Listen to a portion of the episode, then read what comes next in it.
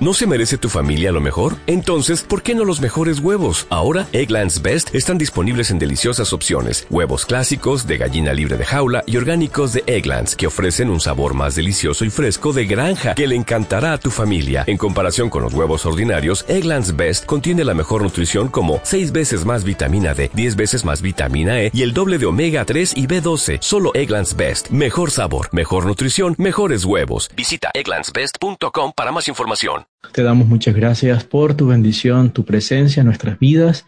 Gracias por estas enseñanzas que estamos recibiendo del maestro Isaac Bonilla. Bendícenos, tráenos luz, inspíranos a través de todas estas historias para poder, Padre, tomar una posición en la que nosotros podamos cumplir con el propósito que estableciste para nosotros. Gracias por tu bendición, gracias por estar con nosotros. Amén. Amén. Bien, eh, shalom a todos hermanos. Eh, es un gusto, un privilegio estar eh, con ustedes en esta tercera enseñanza que vamos a tener en esta serie que hemos titulado El doloroso divorcio del judaísmo y el cristianismo. En eh, las dos enseñanzas pasadas hemos visto cómo todo empezó en el año 62. Bueno, podríamos decir que empezó un poco antes, pero los hechos que llevaron a este divorcio comenzaron más específicamente con la muerte de Jacobo eh, en el año 62 a manos del malvado Hanam Ben Hanam, quien era un saduceo que reunió un Sanedrin Express eh, para matar al hermano y líder máximo del movimiento.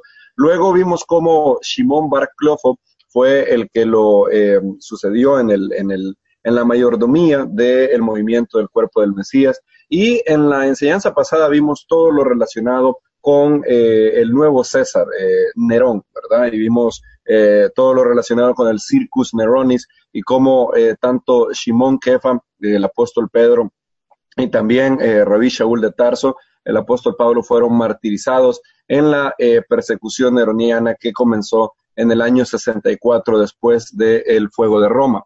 En el año 64 también pasó otra catástrofe, ahora un poco mayor, digámoslo así.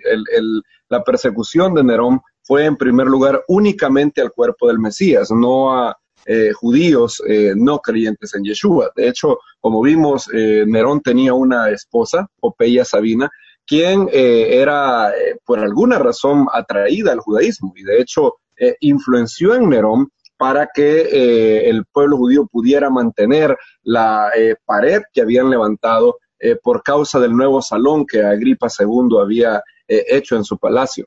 Y eh, Popeya se sentía muy atraída hacia el judaísmo y influyó mucho en Nerón para que eh, éste soltara a Pablo en la primera ocasión. En la segunda ocasión, cuando ya Nerón había sacado todo su lado oscuro, Pablo no corría con la misma suerte y vimos cómo él partió hasta la eternidad dejándonos un gran legado, siendo el enviado a las naciones. Y en el año 64 también sucedió una tragedia que ya no golpearía únicamente al cuerpo del Mesías, sino también al pueblo judío. Y eh, esa tragedia tiene un nombre, tiene nombre y apellido, se llama Gesius Florus. Eh, Pablo eh, compadeció delante de un procurador al cual él llamó excelentísimo Festo. Poncio Festo era una persona muy íntegra, muy justa, incluso para el pueblo judío ellos lo reconocían como un procurador muy íntegro para considerando el estándar de moralidad romana de, aquellos, eh, de aquella época, ellos lo consideraban como un benefactor. Ahora, después de la muerte de Poncio Festo, llegó Albinus, el que eh, estuvo eh, en poder cuando Hanam ben Hanam empezó a hacer sus cosas y, y, Albinus todavía no llegaba. Y luego sucedió algo catastrófico. Gesio Floro se convirtió en el nuevo procurador. Y Gesio Floro era una persona eh, a quien eh, después de que el pueblo judío conociera a Floro, Albinos iba a ser considerado como alguien bueno en, comparación. Eh, una amiga de Popeya Sabina, llamada Cleopatra, intercedió por su marido, Gesio Floro, para que Nerón pudiera, pudiera darle un puesto dentro del imperio. Nerón accedió y así Gesio Floro se convirtió en el nuevo procurador de Judea en el año 64. Miren lo que nos dice Flavio Josefo sobre él. Eh, esto está en Antigüedades 20, 11, 1, y cito, Gesio Floro, enviado por Nerón como sucesor de Albino, fue causa de muchas calamidades para los judíos. había nacido en Clasomenes y llevó consigo a su esposo Cleopatra, su esposa Cleopatra, por cuyo intermedio, como que era amiga de la esposa de Nerón Popea, y en nada diversa del esposo por su malignidad, consiguió el cargo. Tan perversa y violentamente abusó del poder que con motivo de su enorme maldad los judíos consideraron a Albino como benefactor. Este procuraba ocultar su maldad y cuidadosamente se esforzaba en que no fuera conocida. Pero Gesio Floro, como si hubiera sido enviado para poner de manifiesto su perversidad, se jactaba de las injurias que infería nuestro pueblo, sin abstenerse de ninguna rapiña o suplicio. Era un hombre duro, que no se dejaba inclinar a la misericordia, insaciable en su afán de lucro, ignorando la diferencia entre pequeños y grandes crímenes, siendo partícipes en los robos de los ladrones. Había muchos que se dedicaban al robo, con la esperanza de que nadie le, de, que nada les iba a acontecer, pues Floro participaba de los mismos. Eh, Flavio Josefo también nos informa que antes de salir de su posición, Albino aceptó sobornos para libertar a ciertos prisioneros que no se reportaban como altamente peligrosos. Al hacer esto, Josefo nos informa, Jerusalén se llenó de bandidos, revolucionarios, celotes y criminales empezaron a llenar las calles de Jerusalén. Todo esto hacía que se preparara la ciudad para la peor debacle de Jerusalén conocida hasta el día de hoy.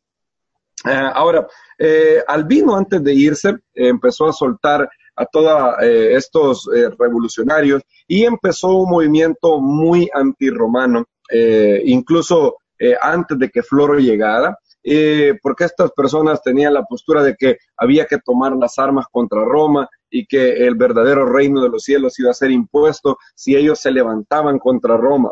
Y obviamente la catástrofe que eso supondría se vería en los años posteriores. Ahora, antes de la destrucción, eh, en, el año 66, eh, ya unos cuatro años antes de la destrucción del templo y dos años después de que Floro llegó, eh, el Eterno empezó a advertir al pueblo con ciertos portentos sobre la futura destrucción.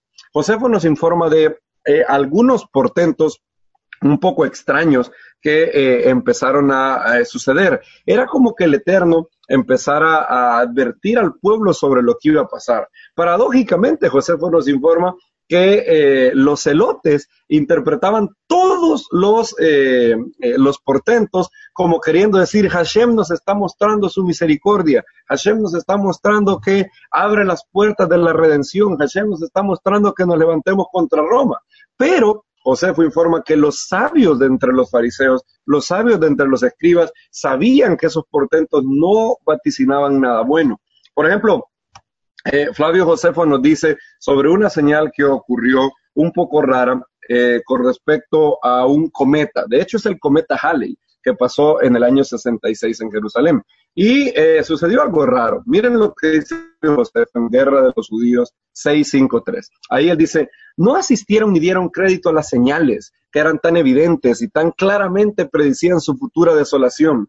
Pero como los hombres enamorados, sin ojos ni mentes para considerar, no consideraron las denuncias que Dios hacía a ellos. Así había una estrella que parecía una espada que estuvo sobre la ciudad y un cometa que continuó durante todo un año. Eh, el cometa Halley pasó sobre Jerusalén en el año 66 y su paso se apreciaba como una espada. Es decir, si ustedes hubieran estado en Jerusalén en el año 66, el paso del cometa Halley eh, eh, dejó una en los cielos como una imagen de una espada sobre la ciudad. Era como que si el cielo mismo estaba presagiando las espadas romanas que pronto vendrían a acabar con la vida de los habitantes. Sin embargo, los celotes, como hombres enamorados, dice Josefo, seguían pensando que esto no significaba la destrucción de la ciudad. Daniel Lancaster, en su excelente eh, comentario eh, en Chronicles of the Apostles, Crónicas de los Apóstoles, escribiendo para Fear Fruit of Zion, la página 1067, menciona que este suceso ocurrió en el mes de Shevat del año 66. Esto es aproximadamente ahí por eh, enero, en enero del año 66. Meses después algo pasaría. Josefo sigue hablando sobre los portentos que Hashem mandó como advertencia al pueblo de que Roma iba a venir a destruir la ciudad. Así también, dice eh, Josefo, Así también, antes de la rebelión de los judíos y antes de esas conmociones que precedieron a la guerra, cuando la gente acudía en grandes multitudes a la fiesta de panes sin levadura, Matzot, el octavo día del mes, Nisan, y a la hora novena de la noche, imagínense en la, noche, una luz tan grande brillaba alrededor del altar y la casa sagrada, que parecía ser un día brillante. Y esto duró media hora. Esta luz parecía ser una buena señal para los inexpertos, pero fue interpretada por los escribas sagrados como presagiando los eventos que siguieron inmediatamente después. También, en el mismo festival, una novilla, mientras era llevado por el sumo sacerdote para ser sacrificada, produjo un cordero en medio del templo. Esto requiere un poco de explicación. En el mes de Nisan, una gran luz fue vista por media hora alrededor del altar la luz parecía no venir de ninguna fuente, era algo como un milagro de Hanukkah, ¿verdad? Eh, era una luz sobrenatural, no tenía una fuente eh, eh, terrenal, era una, un presagio obviamente de Hashem, y, la luz parecía venir de alguna otra parte. Mucha gente, entre ellos los celotes, lo interpretó como una señal de buena voluntad del cielo y quizás con asociaciones mesiánicas. Al fin y al cabo, ¿Acaso no dijo Isaías el profeta, decían quizás ellos, levántate, resplandece, porque ha venido tu luz, la gloria del Eterno ha nacido sobre ti, porque aquí, tinieblas cubrirán la tierra y oscuridad las naciones, mas sobre ti amanecerá el Eterno y sobre ti será vista su gloria. estas, los celotes interpretaron que este era el cumplimiento de esta profecía, donde eh, había nacido la luz, y era como que el Eterno estaba inaugurando la era mesiánica. Sin embargo, eh, Flavio Josefo dice que eh, los escribas sagradas estaban convencidos de que eso no era una buena señal. La gente de más conocimiento en la Torah tenía sus dudas y lo interpretaba negativamente. Lancaster especula que los fariseos interpretaban esta señal sobre la futura guerra de Jerusalén, presagiada en Zacarías. Zacarías 14:7 también habla de una luz que eh, iba a venir en la noche. Será un día, dice Zacarías 14:7, será un día el cual es, conocido el Eterno, que no será ni día ni noche, pero sucederá, sucederá que al caer la noche habrá luz. Y eh, si ustedes siguen leyendo, todo lo que dice Zacarías después es eh, sobre la guerra, ¿verdad?, contra Jerusalén. Entonces, algunos escribas lo interpretaban no de, eh, de, manera tan entusiasta como los celotes, sino sabiendo que iba a venir una futura destrucción. Aparte de esto, una novilla dio a luz en pleno templo. Normalmente no se seleccionaba un animal así para ser sacrificado. Por alguna razón, este hecho escapó a las personas en el templo. Y aparte de esto, por algún defecto, eh, la cría no parecía un ternero, sino un cordero. Por eso eh, Josefo dice que la novilla produjo un cordero eh, en medio del templo. obviamente no es un cordero, pero la novilla, la cría de la novilla, por alguna razón, tenía un defecto que lo hacía lucir un cordero. Era algo curioso, como que si algo que iba a dar a luz eh, algo A, dio a luz algo B. Y entonces los celotes siguieron interpretando esa señal como eh, un signo de buena voluntad de Hashem. Josefo sigue relatando cómo hubieron más señales, dos por lo menos. Eh, y él relata cómo la puerta oriental que dividía el atrio de las mujeres del atrio de Israel, se abrió sola en la mitad de la noche. A la mitad de la noche la puerta se abrió, eh, la puerta eh, llamada de Nicanor. Eh, Josefo dice lo siguiente, la puerta era de bronce y muy pesada y había sido difícilmente cerrada por 20 hombres y descansaba sobre una base armada con hierro. Tenía cerrojos bien atadas en el piso, firme, que estaba hecho de una piedra entera fue vista ser abierta por su propia cuenta alrededor de la eh, sexta hora de la noche. Ahora, los que vigilaban el templo vinieron corriendo hacia el capitán del templo y se lo contaron.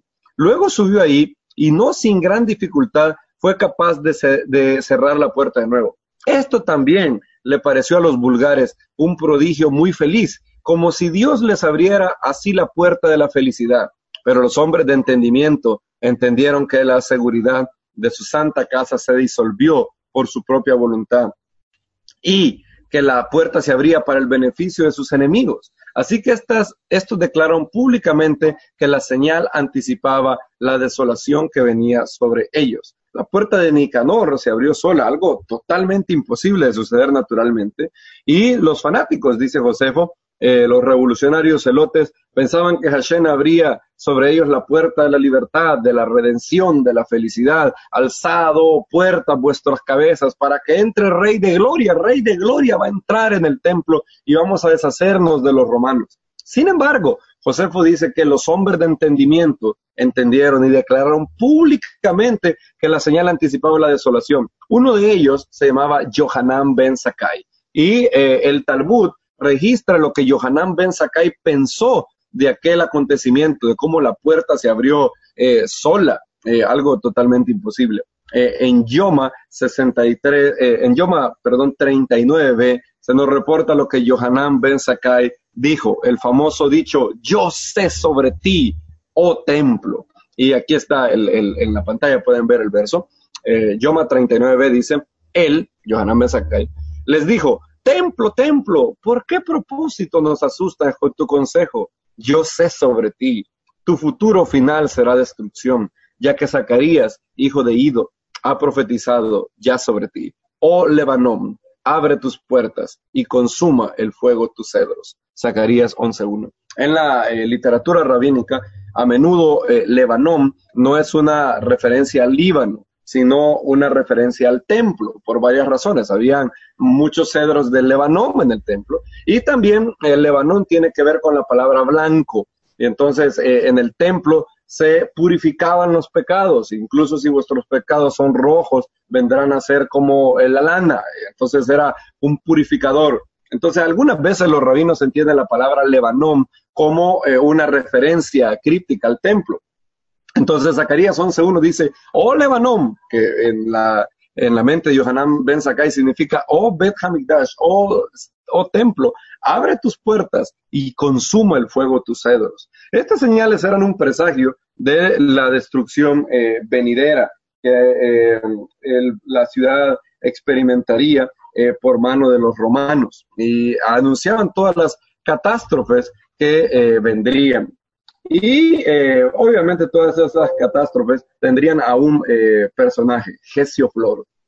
Floro empezó a infligir numerosas catástrofes y brutalidades contra eh, la ciudad de Jerusalén. Y aquí he hecho yo un pequeño eh, resumen de lo que Josefo narra en Guerra de los Judíos, el libro 2 y los capítulos 14 al 17. Jesio Floros ah, haría cosas terribles al pueblo judío generando una revuelta. Y veamos eh, solo algunas cosas que están, las más importantes que están en el libro 2 de Guerra de los Judíos.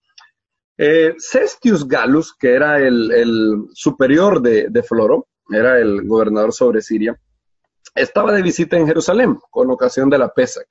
Sabiendo que él era el superior de Floro, el pueblo, el pueblo judío vino a él, eh, se reunieron delante de, de Cestius Gallus, quejándose de todas las atrocidades cometidas, de cómo Floro eh, se metía con sus bienes, robaba, aceptaba sobornos, eh, condenaba inocentes y sacaba los elotes. Y todos empezaron a decirle todas las atrocidades que Floro hacía. Floro, al estar ahí delante de, su jefe, fingió delante de él. Incluso se rió, se mostraba feliz, riéndose, diciendo que el pueblo estaba siendo exagerado.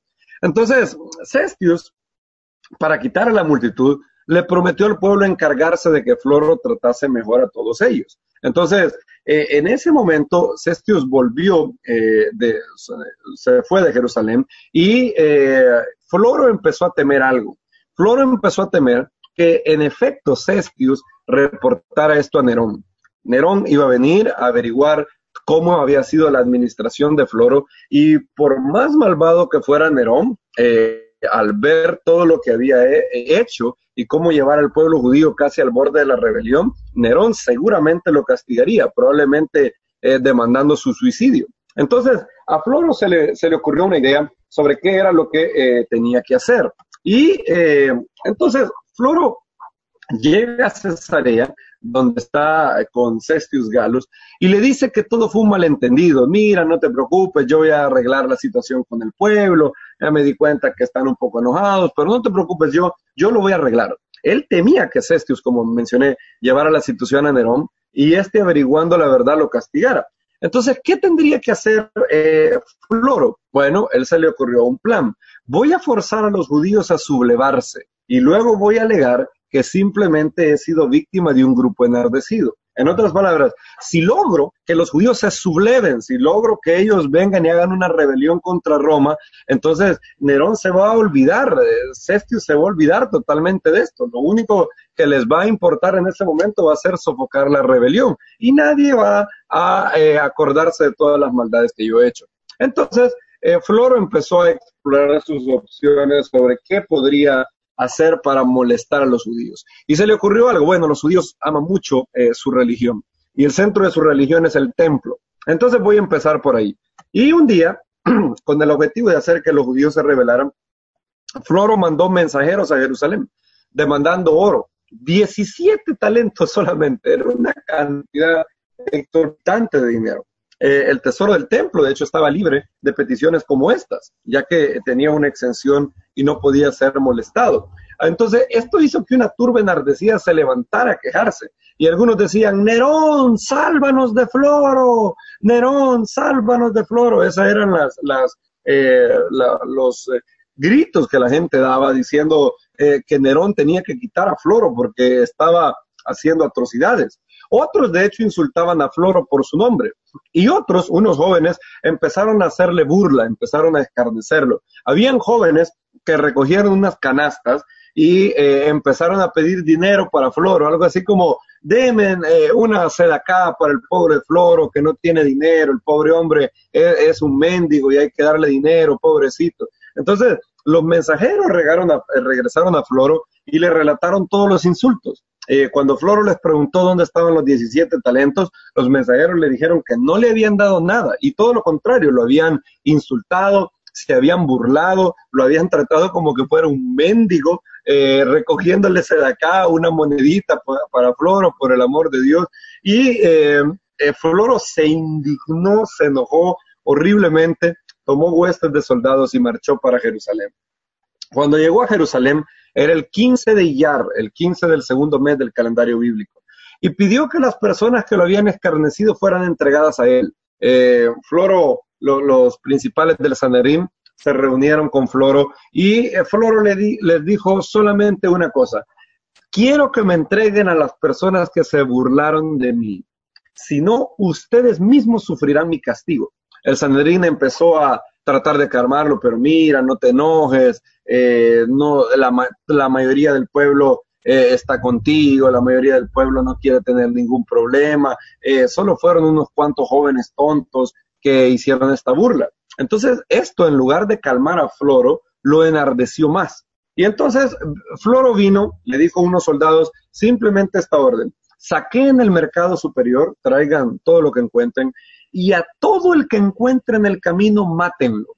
Entonces los soldados empezaron a, saquear el mercado superior y a todo aquel que iban encontrando lo mataban. Eh, una horrible matanza sucedió, ya que Floro incluso hizo crucificar a muchos judíos con ciudadanía romana. No puedes, bajo ningún concepto, ni siquiera azotar a un ciudadano romano, como vemos en el libro de los Hechos y como nos dice la historia. Y no solamente los azotó, Floro los hizo crucificar. Habían eh, muchos judíos que se veían eh, crucificados y que eran ciudadanos romanos. Entonces, eh, Floro estaba en contra incluso de las leyes de Roma al hacer eso. Eso está en Guerra de los Judíos 2.14.9, donde aparece todo esto.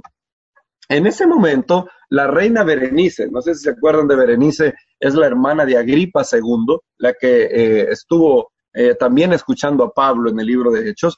Ella estaba en esos días en Jerusalén y ella pudo observar desde su palacio toda la barbarie que Floro causó. Berenice vio desde su palacio todo lo que Floro hizo y todo lo que sus soldados hicieron y eh, Berenice pensó, esto es increíble, ¿cómo puede estar haciendo esto?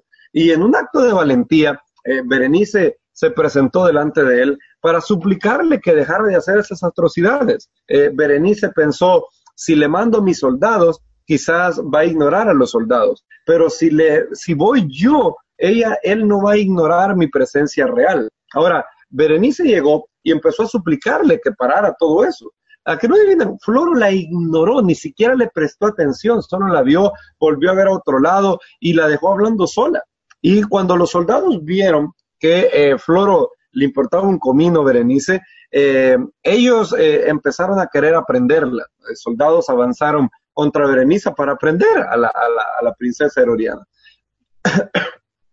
Berenice por, poco no escapa en esa oportunidad, pero pudo huir, se las eh, ingenió para huir y refugiarse en su palacio. Eh, eran días eh, terribles. Al día siguiente se corrió el rumor que Floro venía con dos cohortes de soldados. Los principales sacerdotes rogaron al pueblo no molestar más a Floro. Ellos les decían, ya no le digan nada, ya no hagan nada, nos van a, causar más daño. Miren lo que nos ha hecho por un simple, una simple burla que hicieron. Si ustedes le siguen eh, calentando la cabeza, vamos a acabar mal. Entonces, eh, todos empezaron a decir, no, hay que levantarnos contra Floro. Entonces los sacerdotes empezaron a sacar los vasos del templo y les rogaban y hasta lloraban.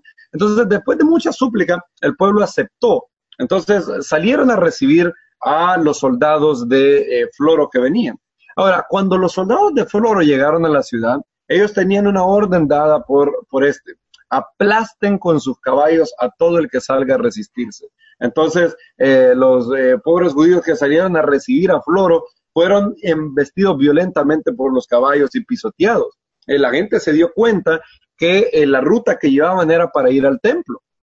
Y para evitar que llegara al templo, una gran multitud empezó a tirarle piedras desde los techos y también se quebraron las rampas que conectaban a la fortaleza Antonia con el templo. Esto hizo que Floro empezara a decir, wow, aquí si quitaron esta rampa, tengo problemas, me pueden hacer una emboscada y eh, si bien es cierto, tengo soldados, si se viene una, una multitud horrible, voy a quedar con un número bajo para defenderme. Entonces, Floro huyó de la ciudad y eh, fue a informar a Cestius y él le dio las siguientes, eh, el siguiente reporte. Los judíos están en abierta rebelión han atacado a mis soldados. Manda una legión de soldados romanos para sofocar la rebelión. Y esto fue el eh, inicio de dolores. Iban a venir más cosas después que eh, eh, Floro causaría y que también los celotes causarían como reacción a la, a la tiranía de Floro. Pero esto fue donde empezó todo. Cestius recibió el informe de Floro pidiendo una legión para sofocar la rebelión. Ahora, al mismo tiempo, Cestio recibió otro informe totalmente distinto, era el informe de Berenice. Berenice le informó que Floro había hecho eh, todas estas atrocidades y que el pueblo era totalmente inocente. Eh, Agripa, segundo, ante la duda de eh, Floro, perdón, Cestius, ante la duda de qué reporte creer, decidió enviar un tribuno, un tribuno para ver qué era lo que pasaba.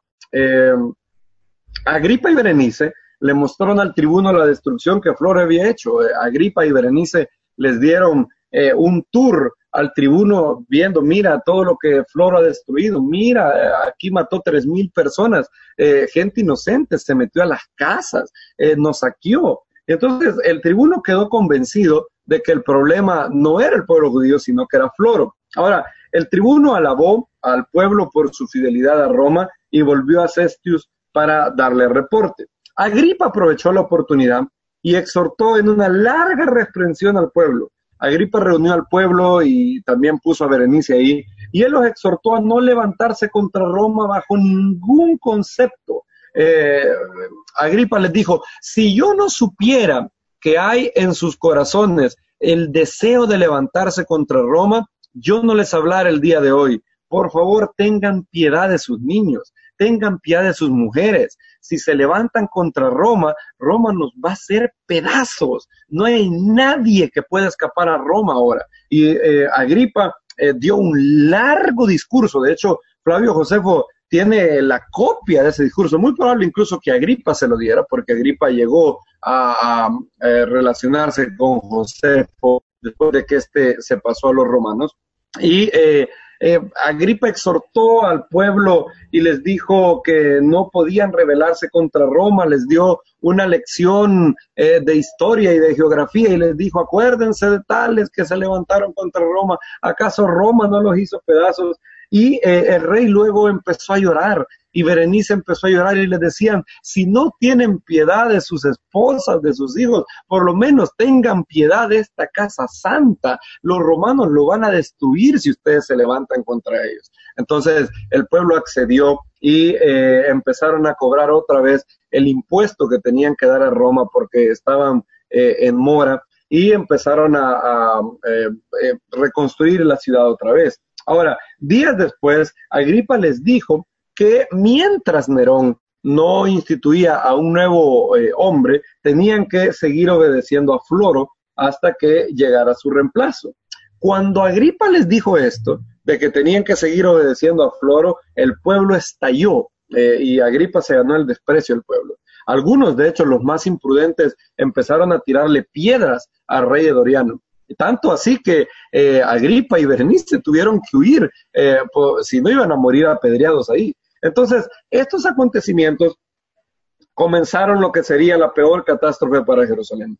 Algo de hecho que había sido visto hace años, no por Agripa, sino por el verdadero rey de Israel, por Yeshua nuestro Mesías. Él había dado una clara advertencia a sus discípulos sobre todas estas cosas que pasarían. 40 años antes Yeshua había dado todas estas eh, advertencias. Si Jerusalén se arrepentía, entonces la era mesiánica podía ser instalada en esos días. El periodo entre su muerte y resurrección y la segunda manifestación no duraría dos mil años, no duraría más de, miles de años. No, sería en esa generación. Todas las cosas acontecerían en esa generación si el pueblo hacía, si el pueblo hacía Teshuvah. Por eso el mensaje de Yeshua era arrepentíos, porque el reino de los cielos, la era mesiánica, está a las puertas. Si se arrepienten en masa, entonces Hashem instaurará la era mesiánica. Si el pueblo judío eh, se arrepentía, volvía a la Torá e incluso aceptaba a, a Yeshua como el Mesías, Roma lo mataría un César romano, probablemente Nerón, sería el falso Mesías, eh, pero en esos días eh, la muerte y resurrección de Yeshua pasarían, inmediatamente la segunda manifestación vendría y entonces la era mesiánica hubiera sido instaurada en aquella generación. Yeshua lo dijo, ¿cuántas veces quise reunir a tus hijos como la gallina reúne a sus polluelos, pero no quisiste? En, otras palabras, ellos tenían el poder, el potencial de establecer la era mesiánica con el arrepentimiento y causar la reunión de los exiliados. Pero él dijo, no quisisteis. Y entonces, viendo la falta de arrepentimiento del pueblo, y sabemos que la Teshuvah a nivel nacional es la condición de la era mesiánica, porque Moshe escribió en Deuteronomio 30 que después de que todas esas cosas pasaron, si te vuelves al eterno tu Dios de todo tu corazón, de toda tu alma, entonces Él se volverá a ti y hará volver a tus exiliados, circuncidará el eterno tu corazón y todo eso pasaría, pero la condición era arrepentimiento.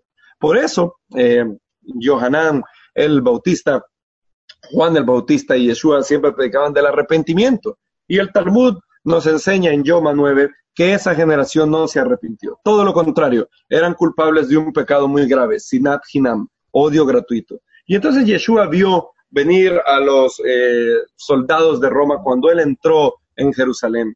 Y en el, llamado sermón escatológico, él dio la siguiente eh, advertencia a los discípulos. Cuando viereis a Jerusalén rodeada de ejércitos. Sabed entonces que su destrucción ha llegado. Los que estén en Judea, huyan a los montes. Los que estén en medio de ella, váyanse. Los que estén en los campos, no entren en ella, porque estos son días de retribución para que se cumplan todas las cosas que están escritas. Floro llegó en el 15 eh, de Iyar del año 66 eh, eh, y ahí empezaron la catástrofe, a matar a muchos judíos y empezaron a Jerusalén paulatinamente iba a ser cada vez más rodeada de ejércitos. También Yeshua, cuando iba, cuando era llevado a morir, eh, se dice esto en Lucas 23, del 27 al 31, y le seguía gran multitud del pueblo y de mujeres que lloraban y hacían lamentación por él. Pero Yeshua, vuelto hacia ellas, les dijo, hijas de Jerusalén, no lloréis por mí, llorad por vosotras mismas y por vuestros hijos, porque aquí vendrán días, el año 70, en que dirán, bienaventuradas las estériles, los vientres que no concibieron y los pechos que no criaron. Entonces comenzarán a decir a los montes, caed sobre nosotros, y a los collados, cubridnos. Porque si en el árbol verde hacen estas cosas, ¿qué no se hará en el árbol seco? En otras palabras, eh, nuestro maestro vio esos días y advirtió a sus discípulos no quedarse en la ciudad esperando que los romanos serían destruidos por, eh, por los celotes. Roma haría estragos en el árbol seco, un judío normal, así como estaban haciendo con el árbol verde. El árbol verde obviamente es él, el justo de justos. Y lo que Yeshua les está diciendo a la mujer de Jerusalén es, esto están haciendo en el árbol verde, me van a crucificar. Al justo de justos van a crucificar. ¿Qué piensan ustedes que los romanos van a hacer al árbol seco? De hecho, Floro en aquel mismo día eh, crucificó a judíos que tenían ciudadanía romana, judíos que estaban eh, viendo el mismo destino que Yeshua había vivido. De hecho, en aquel el, día en que Floro se reunió con eh, el Sanedrín, Floro se reunió con el Sanedrín en el mismo lugar donde Yeshua había estado delante de Dolores Antipa eh, aproximadamente 36 em, años antes. Y eh, Yeshua advirtió sobre esos días, y antes que esos días sucedieron, sucedieran, los discípulos tenían que huir. a, a las fuerzas de Vespasiano luego harían todavía mayores estragos y los discípulos tenían que huir.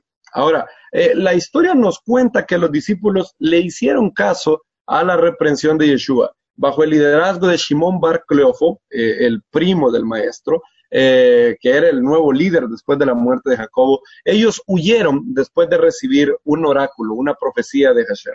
Eh, no sabemos cuándo empezó exactamente, pero sabemos que la huida tuvo que haber sido antes del Sukkot del año 66, debido a que la primera revuelta contra Roma empezó en otoño del 66. Entonces, eh, en ese momento ya el escape hubiera sido imposible. Entonces, ellos tuvieron que huir antes del otoño del 66. Es más, es muy probable que los discípulos huyeran después del Shavuot de aquel año, el 6 de Sivan del año 66. Curioso para aquellos que les gustan lo de los números. 6 de Sivan del año 66. 3-6 en esa, en esa fecha. Algo curioso.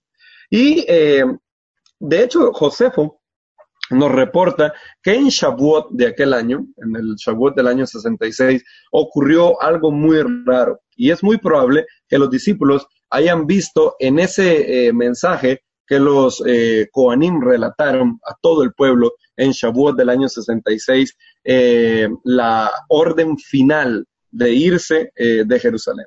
Eh, aún siendo oscuro, se nos cuenta en, en Flavio Josefo que los sacerdotes estaban alistando para los sacrificios. Entonces, súbitamente sintieron que la tierra temblaba y ellos empezaron a oír unas voces, todavía era oscuro, y ellos empezaron a oír las voces de una muchedumbre.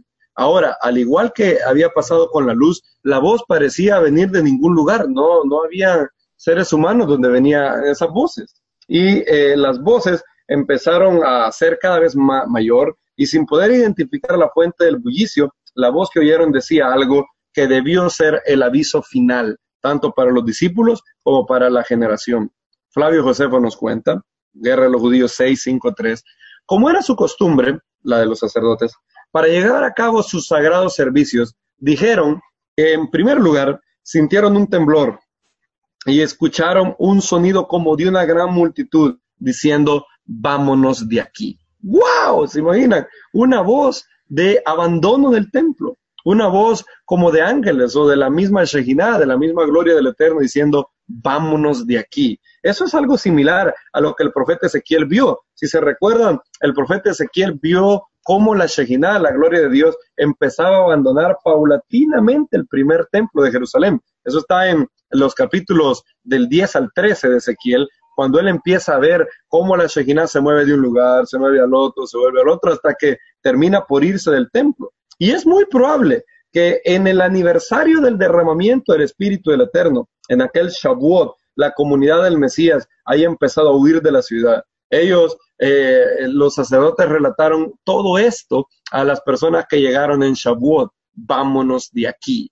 Y eh, los discípulos debieron eh, haber eh, oído esa voz de que si la Shekinah y los ángeles estaban, estaban abandonando el templo, ellos tenían que irse rápidamente. De hecho, ellos no lo sabían en ese momento, pero en Sukkot del año 66, las fuerzas de Roma iban a estar teniendo mucho que ver ya y la primera revuelta judía habría empezado haciendo su escape imposible. los discípulos empezaron su eh, huida y empezaron eh, a huir hacia una ciudad de Decápolis eh, llamada Pela, Pela de Decápolis. Decápolis es un grupo de 10 ciudades, por eso se llama Decápolis, significa 10 ciudades. Y Plinio el joven, perdón, Plinio el viejo dice, en el borde de Siria, donde se une a Judea, es la región de Decápolis, llamada así por el número de ciudades, pero no todos los escritores están de acuerdo en qué ciudades son. Eh, Decápolis, por ejemplo, es un grupo de 10 de ciudades, eh, todos eh, centros del helenismo. Habían unas ciudades donde había, habían judíos, habían otras donde no había pueblo judío, eran ciudades totalmente idolátricas. Una de ellas, de hecho, era Gadara, si se recuerdan, donde salió el endemoniado Gadareno. no es ganadero, como decía aquí alguien, es el endemoniado Gadareno. Y Gadara era de Decápolis. De hecho, habían personas que llegaban al maestro de Decápolis. Mateo 4:25 dice, y le siguió mucha gente de Galilea y de Decápolis, de Jerusalén, de Judea y del otro lado del Jordán. Como habían unas ciudades que eh, era muy escaso la cantidad de judíos que había en esas ciudades, eh, los romanos no eh, entraron en esas ciudades para matar judíos cuando la primera revuelta judía se dio. Ah, habían ciudades en Decápolis que eh, en el esfuerzo de eh, dar eh, signos de que ellos estaban con Roma, la ciudad, algunas ciudades de Decápolis mataron a todos los judíos que habían en esas ciudades. Pero Flavio Josefo nos informa de ciudades que no vinieron en contra de la, de la población judía que residía ahí. Y muy probablemente Pela de Decápolis era una de esas ciudades. De hecho, se nos informa en la historia cómo los discípulos hicieron caso de las eh, reprensiones del maestro. Cuando vean a Jerusalén rodeado de ejércitos, los que estén en Judea huyan a los montes. Y eso de hecho pasó. Eh, vean esta cita, este es Epifanio en su libro sobre, sobre medidas y pesos 15, eh, Epifanio, sobre medidas y pesas, capítulo 15. Esto es citado en Torah Club, Chronicles of the Apostles, página 1078 a la 1079 por Daniel Lancaster, escribiendo para Fear Fruit of Zion en Fear Fruit of Zion, ffOZ.org. Y la traducción es mía. Eh, cuando la ciudad estaba a punto de ser tomada y destruida por los romanos, oigan lo que dice Epifanio, fue revelado de antemano a todos los discípulos por un ángel de Dios que debían salir de la ciudad. Comparen este verso de Epifanio con lo que dice Josefo. La, ¿Qué fue lo que las voces que oyeron eh, en el templo? Unas voces de una multitud diciendo, vámonos de aquí. Y era una gran multitud. Y eh, los discípulos oyeron a un ángel diciendo que debían de salir de la ciudad, ya que iba a ser completamente destruida. Ellos moraron como emigrantes en Pela, en Transjordania. Pela queda en la ciudad, en la, en la región de Perea. Y esta ciudad se dice que es de Decápolis, dice eh, Epifanio. Y también eh, Eusebio en Historia Eclesiástica 3 del 5 3, 5 3, dice, pero la gente de la Asamblea de Jerusalén había recibido un mandato por revelación dada a hombres dignos de ahí antes de la guerra, instruyéndoles dejar la ciudad, mismo lenguaje que en el caso de Josefo, y tomar residencia en un cierto pueblo de Perea llamado Pela. Eh, es muy probable que aparte de la revelación en el templo, en aquel Shavuot, en el aniversario del Espíritu Santo recibiendo sobre los discípulos, algunos profetas que habían entre ellos recibieron eh, la orden de huir. De, recuerden que en el templo solo si los sacerdotes solo oyeron, vámonos de aquí, pero no decían a dónde.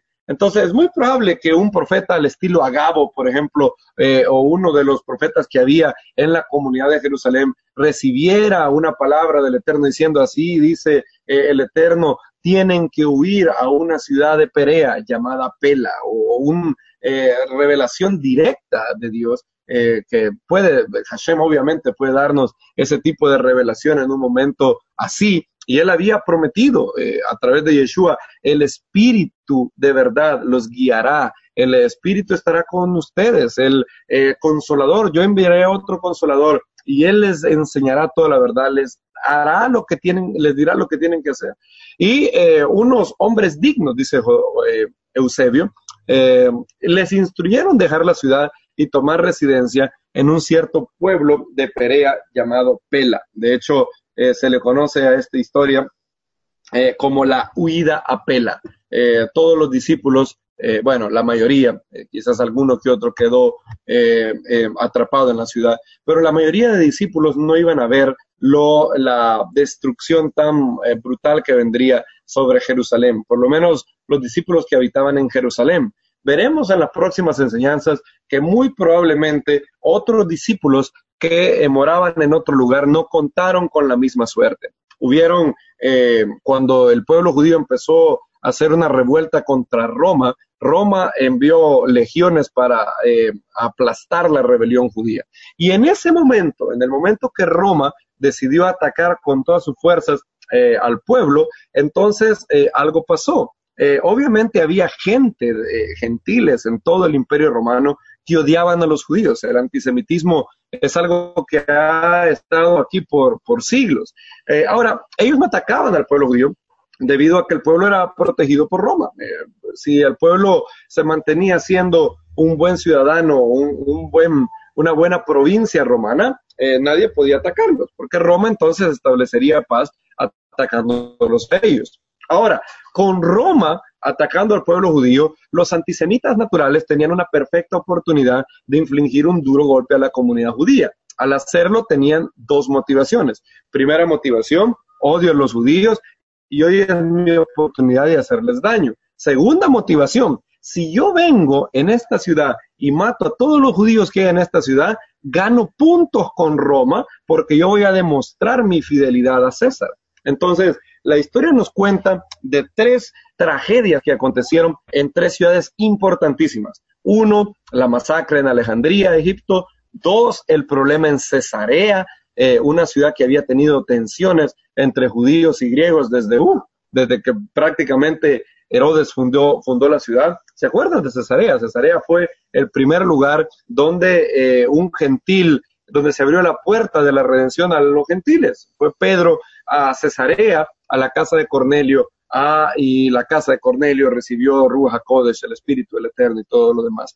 Y la tercera ciudad, donde se nos reporta una atrocidad que tuvo un durísimo golpe, es, esa es una de esas cosas que al final de, eh, del curso yo voy a subrayar como una de las diez cosas que fue fundamental para el divorcio entre el judaísmo y el cristianismo. Y esto fue los disturbios y el asesinato de la comunidad judía y el antisemitismo brutal que se despertó en la ciudad de Antioquía de Siria. Si se recuerdan, después de Jerusalén, la ciudad más importante para el cuerpo del Mesías era Antioquía. Fue en Antioquía de Siria donde se le llamó a los discípulos gentiles por primera vez cristianos. Fue en Antioquía de Siria donde habían miles de creyentes. Fue Antioquía de Siria la que fue eh, una especie de base para los viajes de Pablo. Era como después de Jerusalén, la, la comunidad madre de todos los creyentes era Antioquía de Siria.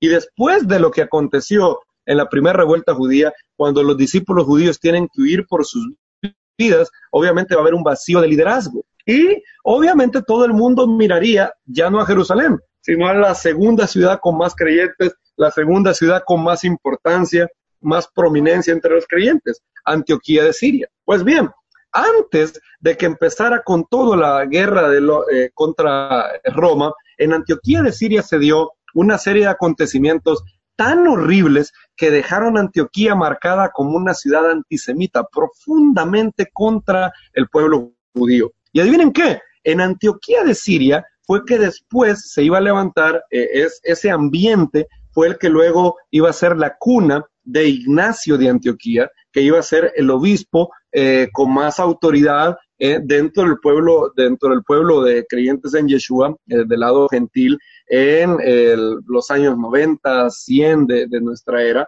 Y esa cuna antisemita con odio al judaísmo, con desprecio al Shabbat, con desprecio a la Torah, iba a ser la cuna de la cual Ignacio iba a nacer. Y obviamente él iba a tener la misma idiosincrasia que sus compatriotas. Y como Antioquía de Siria eh, era la segunda ciudad más importante después de Jerusalén, pero los discípulos judíos iban a tener que huir por sus vidas por los hechos de la primera revuelta judía. Entonces, obviamente, eh, por eliminación de la primera opción, Ignacio de Antioquía iba a ser el hombre más poderoso en todo el cuerpo del Mesías, porque todo el mundo iba a ver a él, al obispo de Antioquía. Si no hay... Eh, eh, si no están los discípulos judíos, los, parientes del Señor en Jerusalén, yo no sé ni qué se hicieron, deben de andar en algún monte, ¿a quién le hago caso? Y en ese tremendo vacío de poder, Ignacio sube y todos sabemos lo que pasó. Él empezó a escribir las famosas cartas de Ignacio que son brutalmente antijudías, totalmente antitorá, y no me malinterpreten, Ignacio era un buen hombre en el sentido moral, él era un hombre muy íntegro, era un hombre intachable moralmente hablando, pero teológicamente el hombre había malinterpretado a Pablo de manera horrible. Él, eh, de hecho, quería ser como un clon de Pablo. Hablaba como Pablo, escribía como Pablo, tenía la sed de martirio. Era una, una, un guanabí de Pablo. Él, él quería imitar en todo a Pablo y él, paradójicamente, agarraba las cartas de Pablo y las torcía de manera horrible.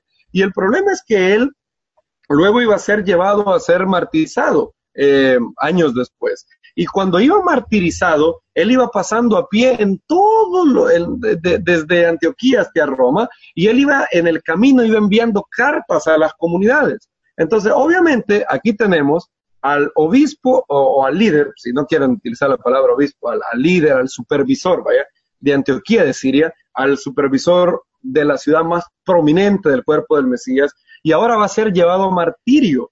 Obviamente, cuando alguien va a ser llevado a, ser martirizado por la fe, eso le, le, representa una triple simpatía, porque ahora no solamente te cae bien el hombre por ser hermano en la fe, no solamente te cae bien el hombre porque es el supervisor de la ciudad más importante, sino que también tienes simpatía y empatía porque el hombre va a ser brutalmente asesinado por un César romano. Entonces él, él, empezaba a escribir cartas en todo su trayecto y hoy tenemos todas esas cartas y no hay documentos que sean más tempranos en el antisemitismo del cristianismo hacia, hacia el pueblo que las cartas de Ignacio. Y es muy importante saber cómo fue que tan rapidito en el tiempo, porque aquí no estamos hablando del siglo IV con Constantino, no, estamos hablando del siglo I. ¿Cómo es que Ignacio eh, malinterpretó todo eh, años después de los apóstoles. ¿Cómo fue que eso pasó? Bien, pasó porque él nació ya en una eh, cuna muy antijudía, ya no nació en la Antioquía de Siria projudía que los apóstoles Pablo y Bernabé habían conocido. Nació en la Antioquía de Siria que eh, se dio después de la primera revuelta judía y entonces nació con todo el antisemitismo, con todo el antitorá, con todo el sentimiento anti-Shabbat, con todo el sentimiento de eh, los judíos son culpables de muchas cosas. Y eso iba a ser un impacto terrible en el cuerpo del Mesías. Y eso será eh, lo que veamos en las eh, futuras enseñanzas, si el Eterno lo permite.